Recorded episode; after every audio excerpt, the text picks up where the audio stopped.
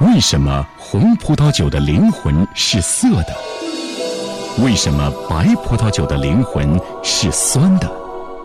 一粒葡萄要走过多少路才能炼成葡萄酒？一个人要走过多少路才能成为真正的人？空杯留香，红酒人生。小凤直播室本期嘉宾。佳美百诺加拿大红酒房庄主、酿酒师徐建民，敬请收听。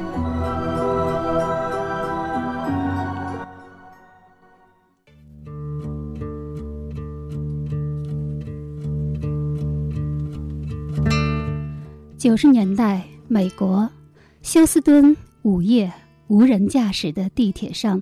横躺着一位面色苍白、痛苦不堪的中国青年，到站了，但是他没有下车，而是一直坐到终点，又从终点回到起点，就这样来来回回。听众朋友，大家好，这里是山东电台经济频道小凤直播室，我是小凤，此刻我仿佛乘坐着时间机器。来到了那班午夜的地铁上，注视着徐建民。我多么想知道，那一刻在突然之间完全失去了站立能力的他，究竟在想些什么？他后悔过过去吗？他怀疑过自己吗？他害怕过未来吗？他是否知道，就在不远的远方，他的理想，他的信念，正飘荡在一条红宝石色的河流上？虽然在各种场合喝过很多次的红酒，但是直到遇见徐建明，我才真正品尝到人生中的第一杯葡萄酒。在济南银峰山庄脚下的加拿大红酒房，徐建明每天晚上都会在这里招呼他的客人，用的不仅仅是在加拿大他自家庄园里生产出来的红酒，还有他对红酒文化独特的体验。与分享，今天就让我们一起来听老徐的红酒人生。哎，你好，建明老师。你好。现在呢，我们的录音间里摆了两瓶葡萄酒，还有两只高脚杯。你是一个无酒不欢的人吗？有时候会。什么时候会？每天有一段时间，只要有人喜欢葡萄酒的时候。我就跟着就兴奋起来。我已经觉出来了，刚才老徐进了录音间之后，一直是有点蔫蔫的感觉。但是当我从包里掏出一瓶红酒之后，徐老师脸上立刻笑逐颜开。你怎么一看见红酒就这么高兴啊？我觉得在你的直播间里让我看到红酒很意外，嗯，所以我就觉得眼睛一亮，哎。你还有这么好的酒，就是你那个用那个保鲜膜包好的那个红酒。这瓶酒呢，是我从我老公的枕头底下翻出来的，他已经私藏了好久了。不久前打扫卫生的时候才被我发现，所以呢，今天我也特地拿来，请老徐给鉴定一下这瓶酒究竟怎么样。哎呀，我告诉你，小峰啊，一九八二年的，这是拉菲，拉菲正牌儿。哦，还是而且这个年份在法国名庄酒当中是比较少见的。为什么这一年的拉菲特别珍贵呢？因为那年它的天气非常的恶劣，嗯，这一个春天它都没有雨水，所以这个期间就像我们在有些画面上所看到的，它的地都是裂开的，只不过因为是沙砾石，所以你看的不明显。那年结出来的果。特别的少，很多的酒庄都没有做成酒，因为在法国有一些名庄酒，人工不可以去浇灌葡萄树，哦，只能用雨水来浇灌，是天然的雨水，你都不可以人工去像现在叫增雨，人工降雨也不行，都不可以，一定要靠天然的雨水来完成它的这个生长。天旱的时候，意味着它的温差也很大，所以那年结的葡萄特别的好，甜，对吗？它不光是甜，还有另外一个叫单宁。嗯，葡萄酒的灵魂就是单宁。有单宁的话，口感就会比较涩，是不是比较酸涩？没错。所以喝红酒，如果你喝着不酸不涩，这瓶酒普通而已了。哦，是吗？那么这个酒现在我特别关心的一个问题就是它值多少钱了。这个酒，如果价钱合适的话，我就偷偷卖了。呃，这瓶你不要卖了，小峰，这瓶酒拜托千万不要卖。嗯，这个酒有些很很喜欢，呃，拉菲酒的收藏家，一九八二年，如果他在市面上已经很少找到这款酒，如果他实在找不到，在你这儿你能给到他，正常情况十几二十万你都可能。如果在拍卖，所以之前我曾经跟有些朋友讲过，有些酒天天喝，有些酒一年喝一次，嗯，有些酒一辈子喝一次就很知足，就是指的类似这样的酒。我一辈子也不喝。那你说这酒到底它究竟是应该喝掉还是应该收藏呢？因为我也听说，酒它是有，就是它是有生命，它是有年龄的。如果比如说它已经很老了，垂垂老矣，那个时候你还不喝的话，可能就打开的时候就成一瓶醋了。呃，你说的对啊，其实有些酒它是这样规定的，比如说在拉菲庄园，它的现在的庄主他会建议，拉菲现在出来的正牌酒的适饮期。嗯，应该在二十年。适饮期就是适合饮用的最佳期限。适饮期过了之后，它的酒体就慢慢的开始变得不平衡。所以这瓶酒喝它的意义已经不大了。喝它意义很大呀。假如说你要请我喝，现在喝了好了，不行的，不行的，因为 这个酒它事实上它的价值主要表现在它的文化上，就是它的收藏。这种收藏，假如说小凤你有这瓶酒，我就认为你是一个很有品质，而且这个品质是非常高的一个人，因为这款酒。我现在拿在手里，我都觉得我不应该时间太长，因为手有体温。我还是建议找一个给他找一个非常好的一个房子，嗯，叫他进去睡觉。你不要喝啊，你也不要卖，然后让他陪着你，一直把最好的运气带给你。OK，我现在再还给你。好，谢谢。我现在端在手里的时候，立马感觉这瓶酒好像一下子沉重了许多呀。好，就在我们聊这瓶八二年的。拉菲的时候，现在我们面前的两只高脚葡萄酒杯里面的红酒，它们似乎正在醒来，对吗？对，就好像一个睡美人儿一样，然后逐渐的唤醒。他就是一个睡美人。现在，呃，老徐端起酒杯，轻轻的摇晃了一下，这是什么酒？你能喝得出来吗？呃，你允许我喝一口吗？我也当然过了。嗯，这是什么奇怪的声音啊？我在把酒体喝到嘴里以后呢，嗯，我就在呃嘴上留了一条缝，然后吸了一点空气进去，就是习惯动作，这就是生理上快速氧化。这款酒，这款喝下去之后是什么样的感觉？这是一款赤霞珠和美乐混搭的，这是新世界的酒。新世界的酒，新世界的酒怎么讲？它针对旧世界来讲，呃，传统的老欧洲做出来的。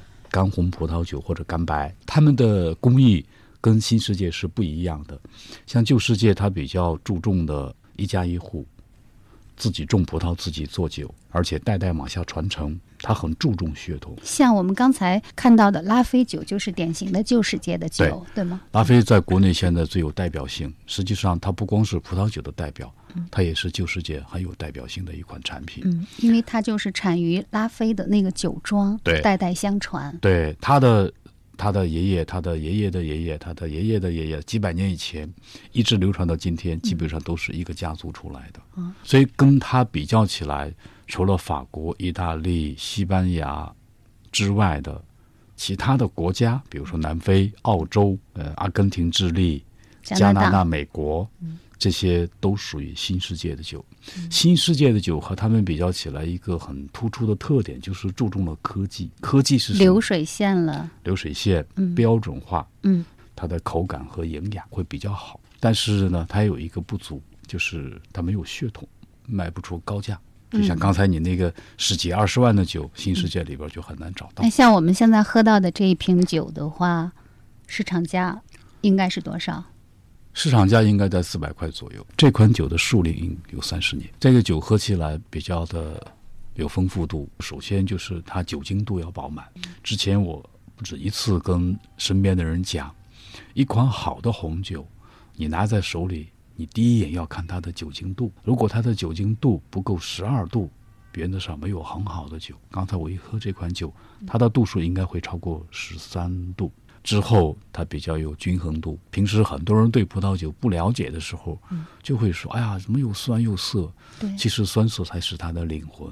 红葡萄酒就是喝它那种涩，这种涩，我个人现在觉得它是很诱惑人的，同时它还有很多果的香气。对，所以到嘴里以后你会发现很舒服。然后你往下咽的时候，哎，用你这个字就是比较的顺滑、对，绵软。我们在喝红酒的时候，为什么说单宁是它的灵魂？是因为单宁呈酸性，它是一种负电荷。口腔里为什么要刷牙？因为口腔有蛋白，蛋白呈正电荷。这个正电荷、负电荷在口腔，好比一个男生、一个女生在拥抱或者谈恋爱。哦，它在口腔里形成这种反应以后，它可以让人在咽下去回甘的时候找出果的层次感。所以我喝下去之后，它回甘特别好。呃，我可以用一个词叫“天鹅绒般的丝滑”。这时候你很多想象的一些美好的东西都会跟着这个酒都释放出来。哎，看得出来。老徐是极其专业哈，您以前好像是在山东读的大学对吗？对，是学历史。对，后来又到美国，呃，是去修的法律。对，那怎么后来会呃从事跟葡萄酒有关的工作呢？怎么迷上葡萄酒的？其实我觉得人很多的时候都是命里注定的，因为我读历史，我读了很多，我发现我内心里我。不太愿意去接受它。后来读法律的时候，我读书很认真。法律读完了以后，我发现我做不了法律。后来，因为在国外要生存，就做了一些呃跟法律有关系的服务类的工作，比如说呃给别人办这种投资类的经济，做移民的法律文书，就做了很多年。这个期间呢，说起来，我觉得人都是一个缘分。我家有一个邻居。他有一套很大的别墅，是一个老外。他的别墅里没有人住，他也不去定期剪草。这是在美国的时候。这是在加拿大，在温哥华啊。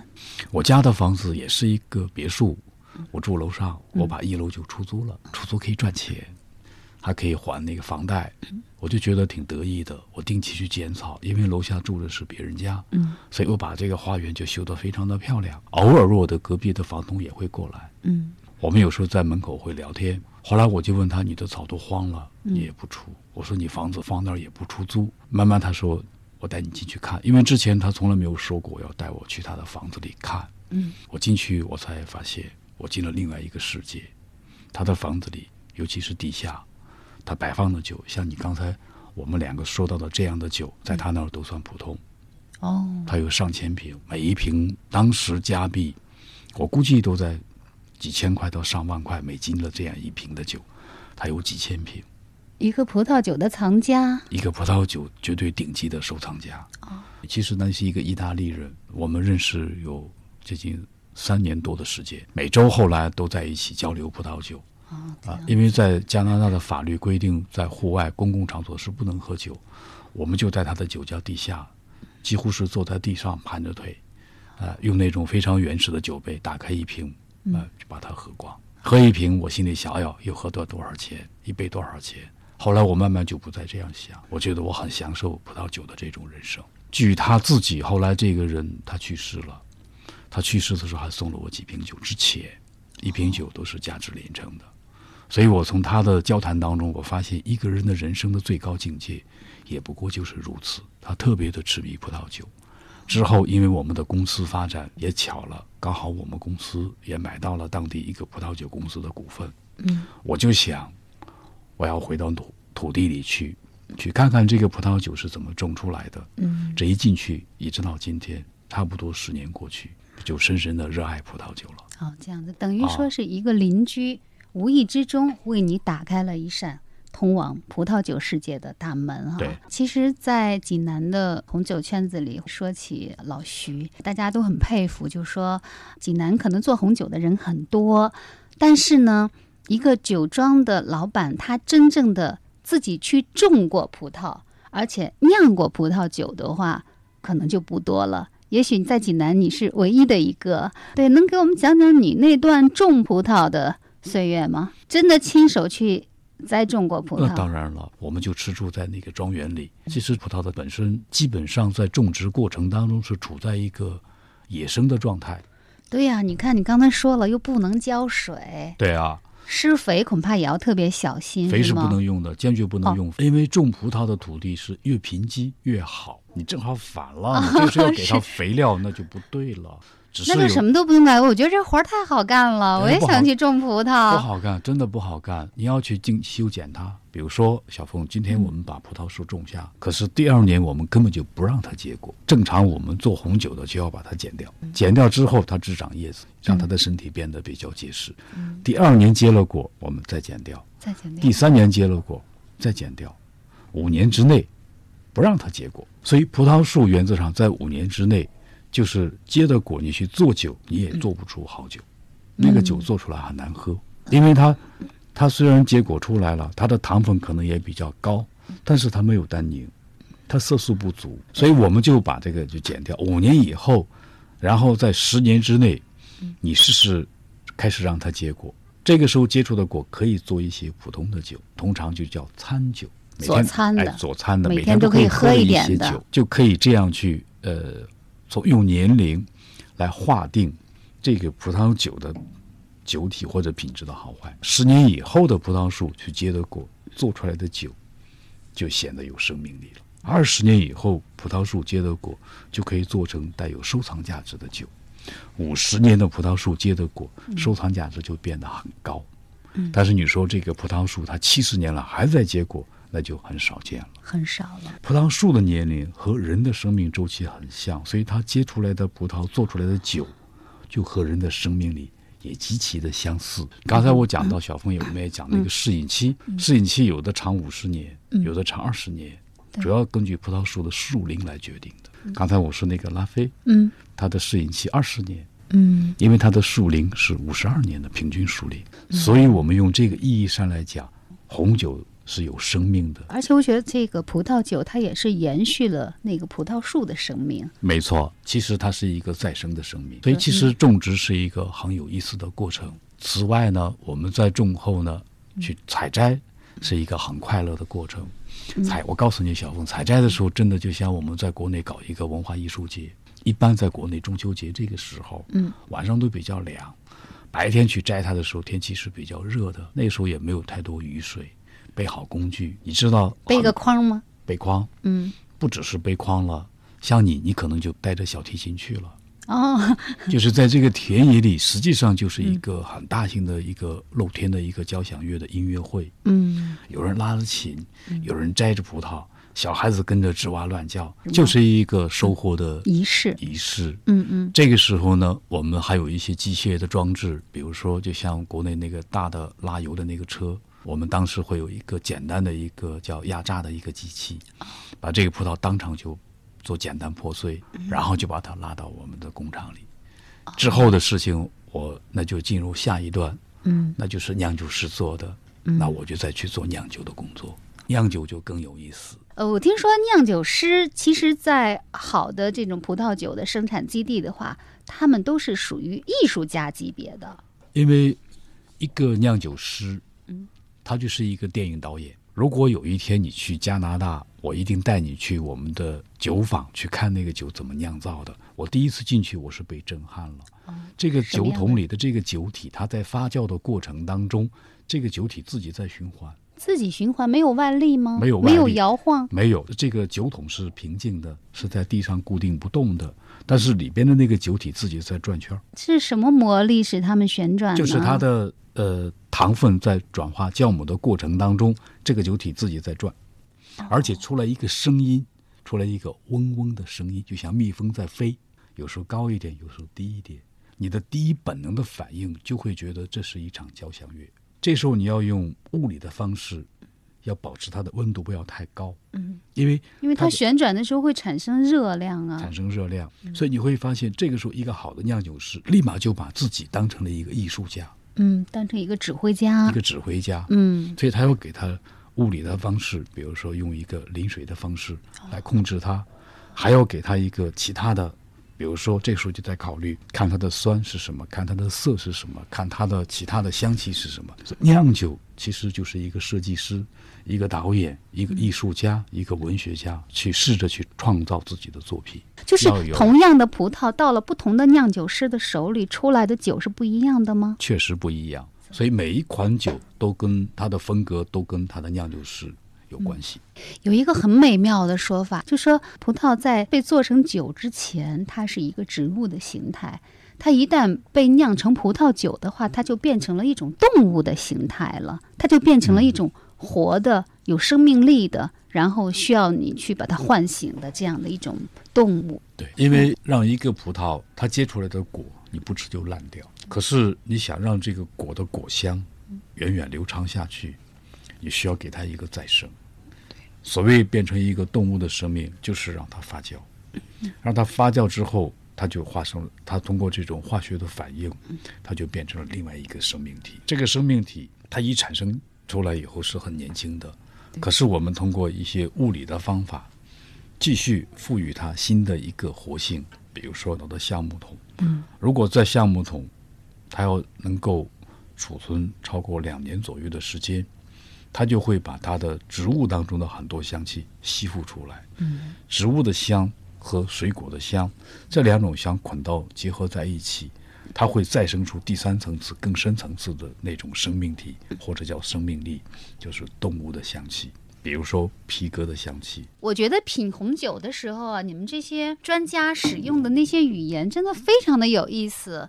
他会从酒里品出各种各样的香气出来。一开始我还以为那种香气是加进去的，比如说专家会说这个酒里有这个柑橘的香味儿啊，或者是有什么杏子的香啦，有草莓的香啦，像你说的有皮革的香啦，有咖啡的香了，有烟草的香了。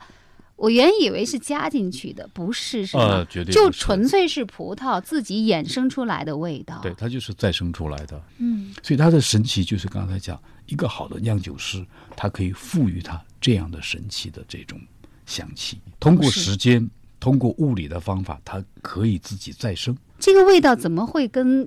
大自然的那么多物种的香气如此的接近呢？哎，太好了，你问的问题已经开始很专业了。这是葡萄酒的真正的生命力，它真正的带有文化内涵的生命力。其实我们再讲一个故事好了。嗯，我讲一个圣经的故事。好，但是我不是讲宗教，我是讲人生里边有很多可以启迪我们的一些小故事。嗯，你听说过诺亚方舟？对，当时世界上要发洪水。发洪水的目的要就是要洗刷很多的邪恶，所以诺亚就要去做一个方舟，船上放什么东西？他想来想去，肯定要有动物的，动物是一个男一个女放上去就有了。可是除了这个之外，他放了一棵树。其实你现在巴拉巴拉那些树种一万多种，接近两万个不同的树种，诺亚就选了一个树种，葡萄树吗？就是葡萄树。大概在一百七十天以后。洪水退掉，然后这个方舟呢就搁浅在现在在伊朗地区的那个叫亚美尼亚，他就下来把这棵树种下，然后他就试着去开始用葡萄来酿酒，然后无论是植物还是动物，都因着这样一个故事开始一直延续到今天。葡萄酒为什么在现在成为西方？主流文化当中的一个有标志性的东西，跟这些故事都有关系。所以我们说，他的文化其实是很深的。我现在给你先拐个弯，给你讲一个马哥的故事，好。好，你记得历史上有一个名人叫拿破仑。拿破仑，你知道他在历史上他都在全世界每一仗都赢，你知道为什么？嗯，每次打仗之前他都要喝酒。哎，没错，别的部队打仗都是拿粮草，嗯他的部队打仗除了粮草，还有相当一个车队。是拉的红酒，所以在打仗之前，包括他本人和他的所有士兵必须要喝酒。嗯，所以他的士兵没有一个怕死。那仗打的也特别有想象力了啊！对啊，所以红酒其实很有意思，就是可以让某些人创造奇迹。后来到了，呃，有一次战役，你还记得就是。滑铁卢之战，嗯，滑铁卢之战了，他失败，就因为他那会儿没喝酒。你说的一点都没错，因为滑铁卢失败就少了，就是晚了三个小时。那个天呢，正好赶上了暴风雪，车轮子打滑，装红酒的那个车队就是跟不上去，所以仗已经准备要打了，红酒没有喝到。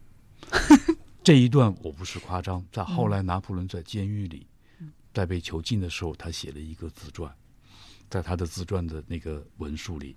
有这一段的记载。对，我觉得，所以我觉得，呃，虽然您没有去从事历史研究啊，但是您研究红酒，可是红酒改变历史啊！我现在知道了为什么建明老师您最终没有成为一位历史研究者了。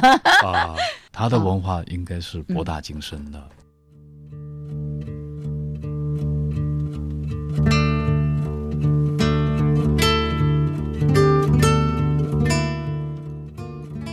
您正在收听的是山东电台经济频道小凤直播室。今天嘉宾来自加拿大的山东佳美百诺公司总裁、加拿大红酒房酿酒师、红酒达人徐建民。徐建民八十年代毕业于山东师范大学历史系，曾经做过大学教师。九十年代初，他赴美国休斯敦攻读法学硕士之后。移居加拿大温哥华，成为一名葡萄果农兼酿酒师。两千零七年，他回到家乡济南，在银峰山庄脚下开设了一间加拿大红酒房，并致力于推广红酒文化。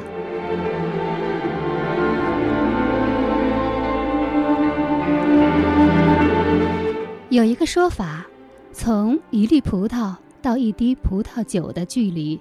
只有三毫米，也就是一只玻璃酒杯的厚度。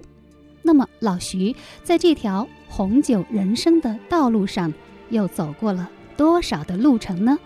好，一段广告之后，老徐将为我们带来更多的关于他和葡萄酒的精彩故事。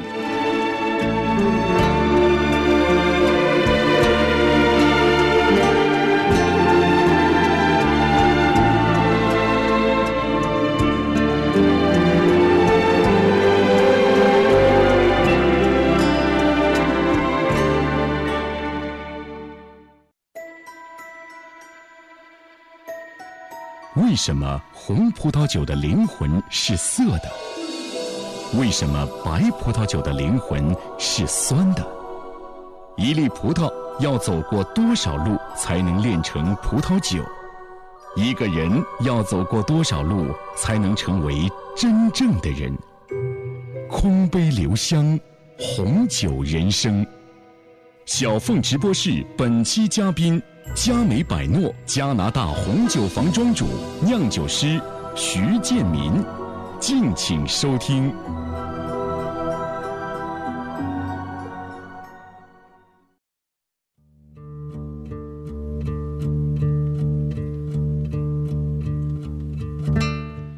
一号杯来自法国的一瓶旧世界名庄酒，由树龄四十年以上的希拉葡萄和品丽珠葡萄酿制。二号杯，来自加拿大的一瓶新世界的尾道葡萄酒，由树龄三十年以上的赤霞珠和美乐葡萄酿制。这是不久前的一个夜晚，在济南加拿大红酒庄的一次晚餐上的红酒。我们一行四人在庄主徐建明的带领下，舌头上所有封闭的味蕾似乎一下子绽放开来。一号杯、二号杯轮流品鉴，我们从傍晚一直喝到深夜，也品出了我和老徐的一个约定，请他为我们的听众朋友上一堂红酒课。当然，我们学习的不仅仅是红酒。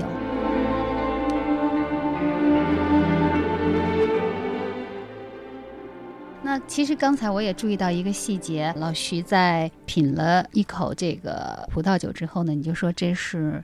赤霞珠跟美乐酿出来的酒，就是你能喝出来它是什么样的葡萄的品种生产出来的酒。那现在世界上究竟有多少种葡萄是可以酿酒的呢？常见的应该是三十个左右，我们现在常喝到的也不过十个八个，所以很容易就能把它喝出来。所以下次小峰，我一定要告诉你如何去鉴别不同品种之间的差异。慢慢的，你也试着出去。一喝哦，这是一款什么样的品种？你会觉得别人的眼睛里会带出一种闪亮，会觉得啊，小峰你太了不起，你一喝就知道它是什么品种。就像我刚才看徐总的那个眼神一样，是吗？其实呢，每一种葡萄也都有每一种葡萄自己的性格，是吗？对，比如说刚才讲到的赤霞珠，他是男孩还是女孩？他是一个男孩子。哦，这样。而且应该说是一个男人。嗯不刮胡子，不洗脸，不理发，甚至不刷牙，不啊洗澡。，那他还好意思取这么好听的名字呀？赤霞珠它就是葡萄品种当中的老大，我们叫它山中之王。这个品种它非常有个性，它很烈，很多人喝起来觉得就像中国人喝白酒说很煞口，嗯，它就是属于这种个性的一个酒。哎，它本来就是一个很粗犷的一个一个形象的代表，所以这种葡萄品种你喝惯了它，你会觉得别的葡萄品种喝起来没有味道，就是没有劲儿。劲儿。对，但是它这个葡萄品种也有一个毛病，嗯，就太粗了，不够细腻。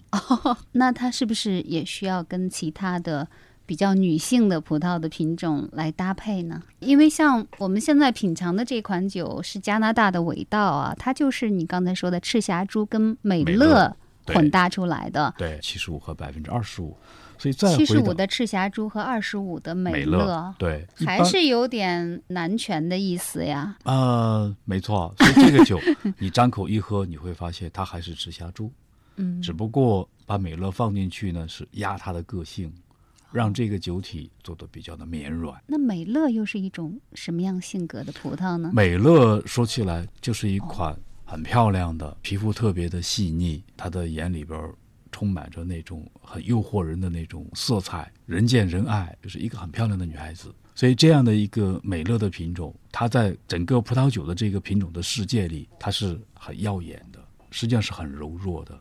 很多男性都想欺负它，都想去拥有它，等等等等。所以在酒体里所表现的就是非常的柔顺，到了口腔里你会发现它特别的舒服。所以美乐是一款，如果一般的不懂红酒的人去喝它，都会觉得它很好喝。有没有哪一款酒名酒是纯美乐酿造有的？有有很多的呃庄园，他会专门做一款美乐的品种，百分之百美乐来做酒。哪天小峰，我请你，你一定不要拒绝，我请你喝一款美乐。好，你喝那款酒，你就会发现，你喝到差不多的时候，你内心里会充满着一种非常浪漫的一种情怀。哎，那红葡萄酒和白葡萄酒，它们为什么颜色上会有不同？有一次有一朋友问我，他说：“你知道为什么有些呃酒是干红，有些酒是干白？为什么干白没有颜色吗你你知不知道为什么？？”其实我当时不知道，但他告诉我答案之后，我就用这个问题去考别人，你把别人都考住了，都考住了。但是他们知道答案的时候，他们有的觉得恍然大悟啊，就是呃，红葡萄酒呢是带皮儿的葡萄酿制的，白葡萄酒呢是脱皮儿的葡萄酿制的。没错。嗯，对葡萄打成浆以后，它肯定是没有颜色的。对，你再放下去，放下放放放放放上三天五天，嗯这个不带颜色的酒体，这个这个葡萄汁，嗯它就开始有颜色了。嗯，因为它沉淀下的那个葡萄皮，它里边有太多的色素，色素啊就开始往上浸润这个葡萄汁。所以如果葡萄刚刚打成浆，然后它一沉淀以后，你就把上面那一部分拿掉，嗯，那一部分就可以去做干白，剩下那些带皮带籽儿一起去发酵它，嗯。做出来就一定是干红。所以葡萄有一个成熟度，就是一定要有足够的色素。农贸市场你发现很多人从那儿买回葡萄来，在家里做酒，做出来颜色就不是这种颜色，嗯。就是因为他买的那个葡萄，那个皮很薄，那个皮里边儿很少的色素。做酒的葡萄，这个皮要特别的厚，要厚到比如说，呃，一米左右。你拿一个葡萄，然后你一松手掉到地上，它能弹上来，而不是破碎了。皮要很厚，因为就那样才适合做葡萄酒。对啊，因为它必须要有足够的色素。呀，要是我们平常吃葡萄的话，就希望皮儿越薄越好。对，啊，它甜嘛，嗯，你吃的是甜。做酒的葡萄你吃过没有？没吃过，想不想吃？想啊，你吃了以后，你会说老徐你太坑人了，你让我这么难吃。对啊，你真的要 放到嘴里，你咬一口，你发现嗯就像我们秋天吃那个柿子，啊，那个柿子你咬一口会在舌头上挂一层。对，很涩很涩的做酒的葡萄吃一口，永远不会吃第二口。那种涩，好像是一种叫做鞣质的东鞣西质啊。对，哎，刚说到了干白啊，其实也有专门做白葡萄酒的，就是白色皮的葡萄是吗？有，嗯比如说有几个品种做干白做的很好了，嗯，雷司令雷司令、啊，沙当尼，沙当尼啊，对，就这种品种的葡萄做干白，有一个很重要的原因，这个必须得告诉大家了。好，刚才我讲干红的灵魂是单宁，宁对，干白的灵魂是什么？一定不是单宁，干白的灵魂是酸，就是柔质。所以，如果没有一些葡萄酒的基本功，去喝干白，会觉得干白非常难喝。你说的太对了，我前一段时间就在家里偷喝了一瓶干白，然后我喝怎么那么难喝呢？酸、酸涩，而且还有一种像是。从阴暗的角落里散发出来的苔藓呢，还是什么说不上来的那种，就很阴气的那种感觉，非常的难以受用。是我不会喝，把一瓶好酒给糟蹋了，是吗？干白它里边的其实它真正的单宁的含量是很低的，干白的灵魂就是酸，酸里边还带着一种墙角里出来的那个很腐败的一个味道，就那个味道怪怪的，它是隐藏在酸背后的。一个像又苦又涩的，好像发了霉的一个味道。对，但这就是它干白葡萄酒的灵魂。看来我拒绝了干白的灵魂。对，干白就是和它酸的香气，酸本身也是一种香气。为什么我有时候会说，你吃海鲜的时候一定要喝一点干白？假如你在吃海鲜或者是不吃东西的时候，你去喝干白，它的酸性表现出来的香气。你去能品出它果香，品出它植物的香，品出它动物的香，你都可以通过这种酸性的环境下把它找出来。但是如果你没有足够的基础，你在干白里边你会品不出它的酸性的层次感。嗯，所以这个酒，我觉得它也是一定要遇对人。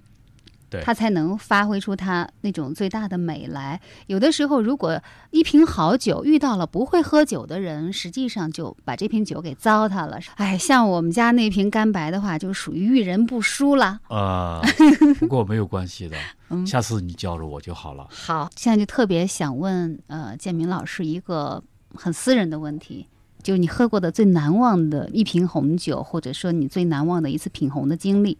应该说，我很难忘的就是我那个意大利的鬼佬叫 Michael，嗯，他呢当时在他的房子里给我打开一瓶酒，我喝了以后，我回头我就说这个意大利鬼佬就是鬼佬，这个外国鬼子很讨厌的，弄了一瓶这么难喝的酒给我喝，所以当时我印象特别是那瓶酒非常难喝，喝到嘴里以后就是那种老陈醋。加一点那种，就是实际上就是非常难喝的酒。老陈醋加点儿酒精，类似于加点酒精，嗯，就好比你现在的这瓶拉菲，那是一瓶上好的酒。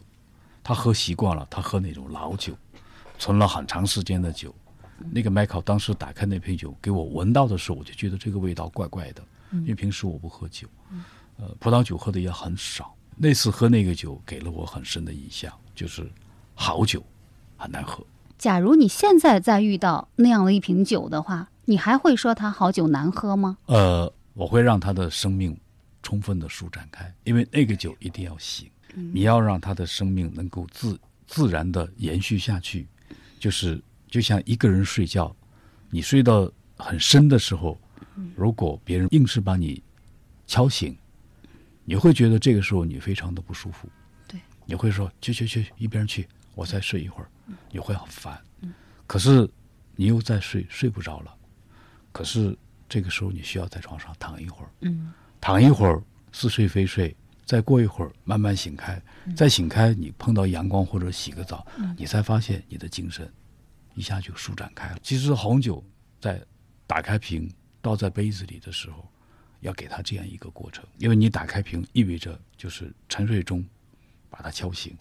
然后你要让它在杯子里有一个过程，让它慢慢的去接触空气、接触阳光，你给它时间，然后逐步的它的很多的香气就会一点一滴的释放出来。这种释放出来的香气，你就会发现它非常的迷惑你，因为一开始你对它的评价是很低的。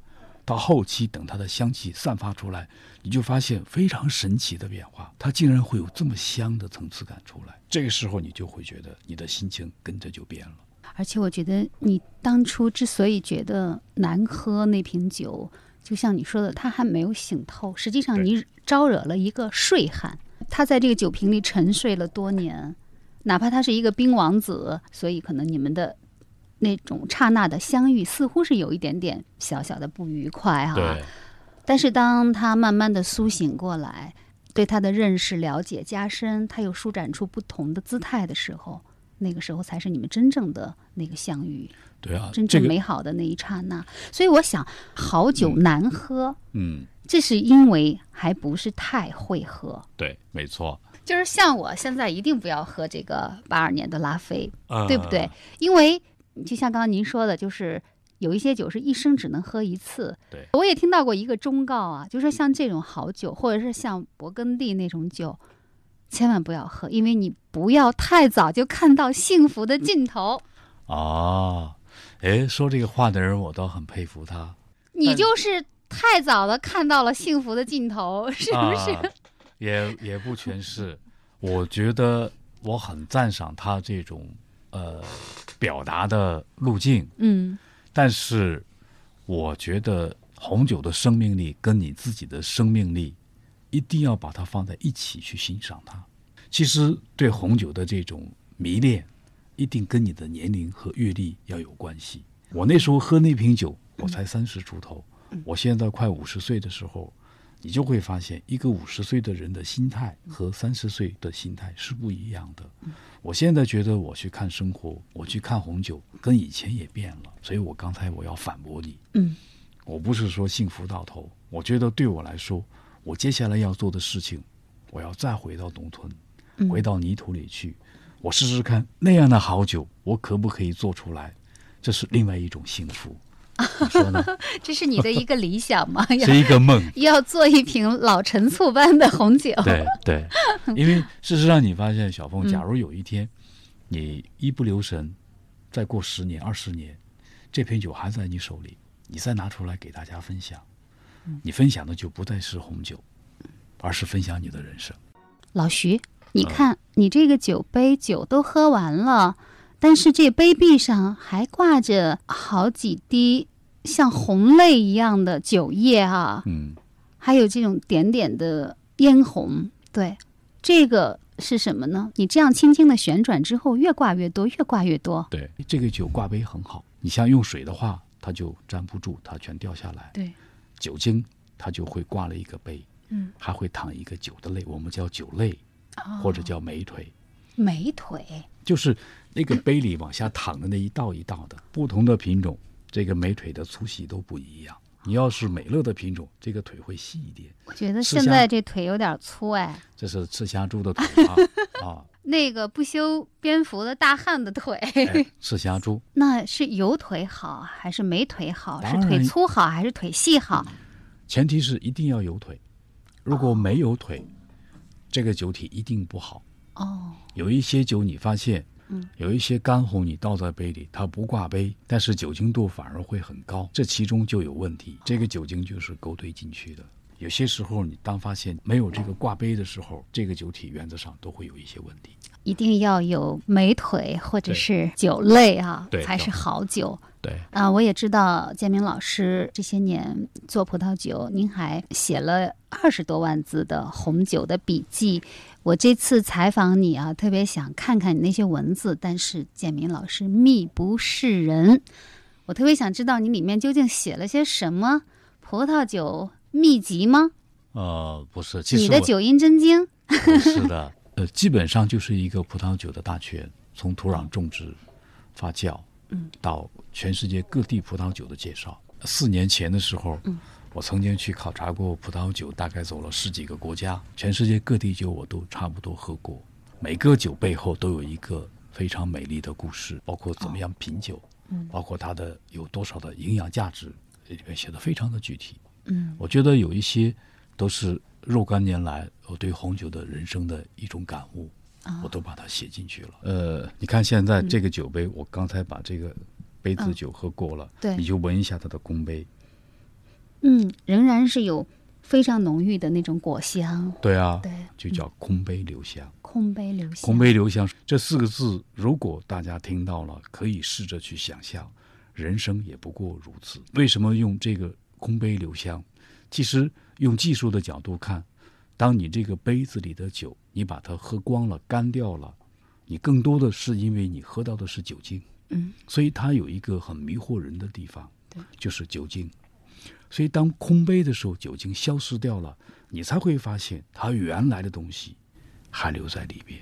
嗯，所以人和人之间也是这样的，时间久了就会吵吵闹闹，就跟酒精消失一样的，留下了一些很真实的东西。如果留下的东西是那种带有很浓重的、很原始的，哎，这种厚墩墩的香气，一直留在这个杯子里，你才会发现你喝酒的意义慢慢就会出来。所以刚才你闻到的这种果香，我刚才也在闻，我就会想，在红酒里如何能够找到个人的那种美好的人生，嗯，就好比空杯的留香。对你刚才也说了，你特别喜欢用“红酒人生”这个词哈、对好像红酒真的是给你带来一些很独特的那种人生况味的体验。对，因为事实上我在国外十几年，嗯，呃，小凤跟你这样讲，我觉得我经历过了很多我这个年龄或者是我自己原本不应该经历的很多困难。不就是餐馆里刷个盘子之类的？哪个留学生没干过呀？没有那么简单？我心里想的其实蛮多的，嗯呃有很多的梦，所以我现在常常有一个英文的左右名，我们叫 “Nothing happened without a dream”，Nothing、，Nothing happened without a dream。对，当时因为在国外的时候，一直觉得我一定要做一个事业，一定要成功，可是自身条件是很差的。那时候就说去餐馆洗碗，在国内哪干过这种活儿？我不只是打工要生存，嗯我还要证明一个价值。我记得那时候在美国，我去的是一个日本餐馆，老板说没见过洗碗洗的这么好的一个一个人，因为在他们眼里，中国人做事是比较粗辣的，比较吃下住，嗯 比较对比较吃下住，而我干的活比较美乐，对，呃，所以老板就觉得很吃惊。可是你要洗到最好，你需要付出很多常人不能具备的代价。我记得我第一个星期做洗碗，因为一站就是十二个小时，用那个水枪刺那个碗，刺的时候都很很觉得很好玩儿，吃饭吃的也很多。呃下班以后，我坐地铁回家的时候，我坐上地铁我就站不起来，突然间那个腰就觉得一下子好像断了一样。嗯。然后你知道晚上十二点这个地铁上是没有人的，地铁没有人，也没有人管你，一趟过去一趟回来，我就站不起来，没有人管，因为那个地铁是没有人驾驶的。后来在转来转去跟了两趟以后，被一个车站台上的一个人发现了，怎么这个人一会儿过来，跑过去，过一会儿他又回来，然后他就报警，哦报警之后才把我送到了医院，送到医院，然后稍微一处理，我就站起来没事儿了。哦第二天我又去上班，我就说那个时候所经历的这些苦，都不是最重要的。最重要的，后来我觉得我一定要赢到一个，其实人是有尊严的。嗯，所以当时我们那个日本餐馆只有我一个中国人去洗碗，二十几个人，只有我一个洗碗的中国人。可是你知道，不到一年以后，我就成了这个店的经理。你闻闻这个杯子的空杯的香，嗯，好像跟刚才的香气有一点不太一样样。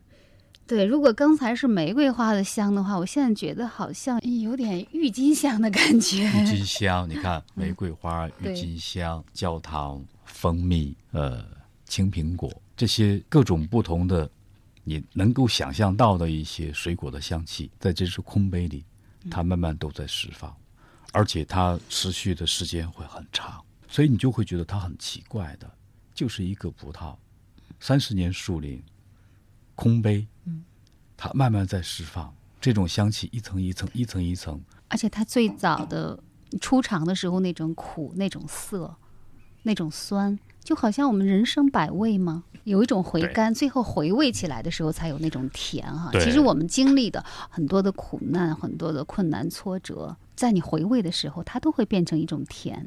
哎，人都是这样的。你在过程当中会觉得你可能坚持不下去，可是回过头来，你会跟别人分享的时候，你会很兴奋。酒你喝到嘴里的时候又苦又涩又酸啊。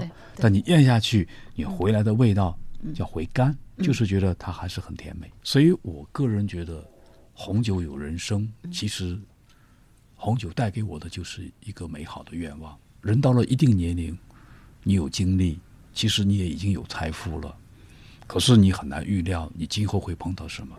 我希望我在去做它的过程当中，我生活当中肯定今后还有很多的困难，我要用这种梦想去打碎那种困难。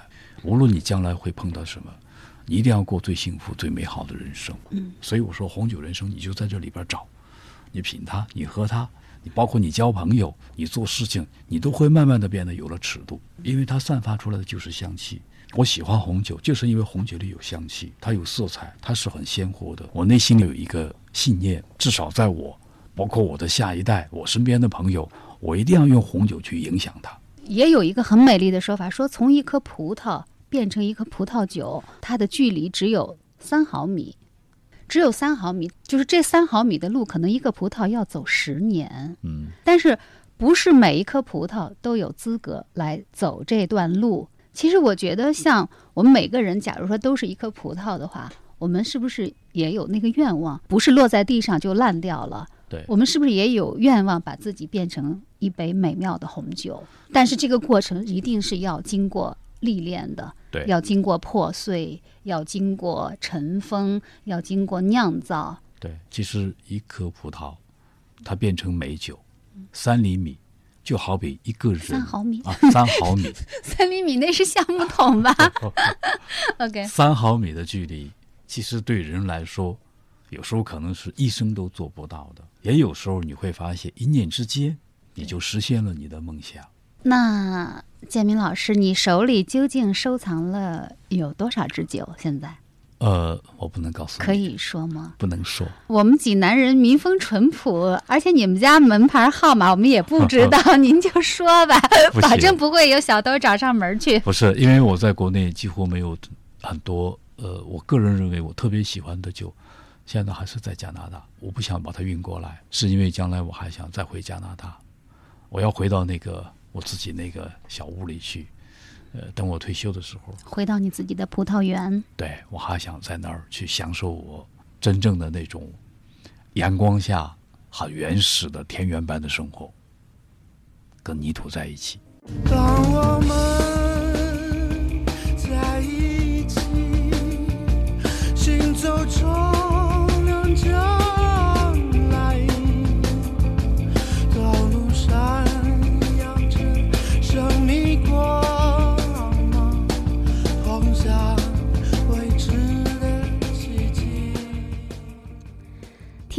老徐聊完红酒，回到家中，很庆幸那瓶被我嫌弃的干白葡萄酒居然还在。很奇怪，这一次当我再次将它斟到酒杯当中，它一下子就散发出浓郁的香气。当我轻轻喝了一口，那种苔藓的气息彻底散去，而柑橘、柠檬、绿豆沙以及槐花蜜的香气在我的舌尖次第绽放。那一瞬间，我甚至产生了一种。幸福的幻觉。当你将一个被拒绝的灵魂重新接纳，而他也依然毫无芥蒂、毫无保留为你绽放美好，还有什么是不能和解的？还有什么是不能原谅的？还有什么是不能宽恕的呢？好，感谢您收听这一期的小凤直播室。本期嘉宾：山东省政府外国专家佳美百诺加拿大红酒坊。酿酒师兼庄主徐建民，下周老徐将为我们带来他最喜欢的一本书、一部电影和一张唱片。好，这期节目就到这里。主持人小凤代表节目总监张新刚共同感谢您的收听，下周再会。当我们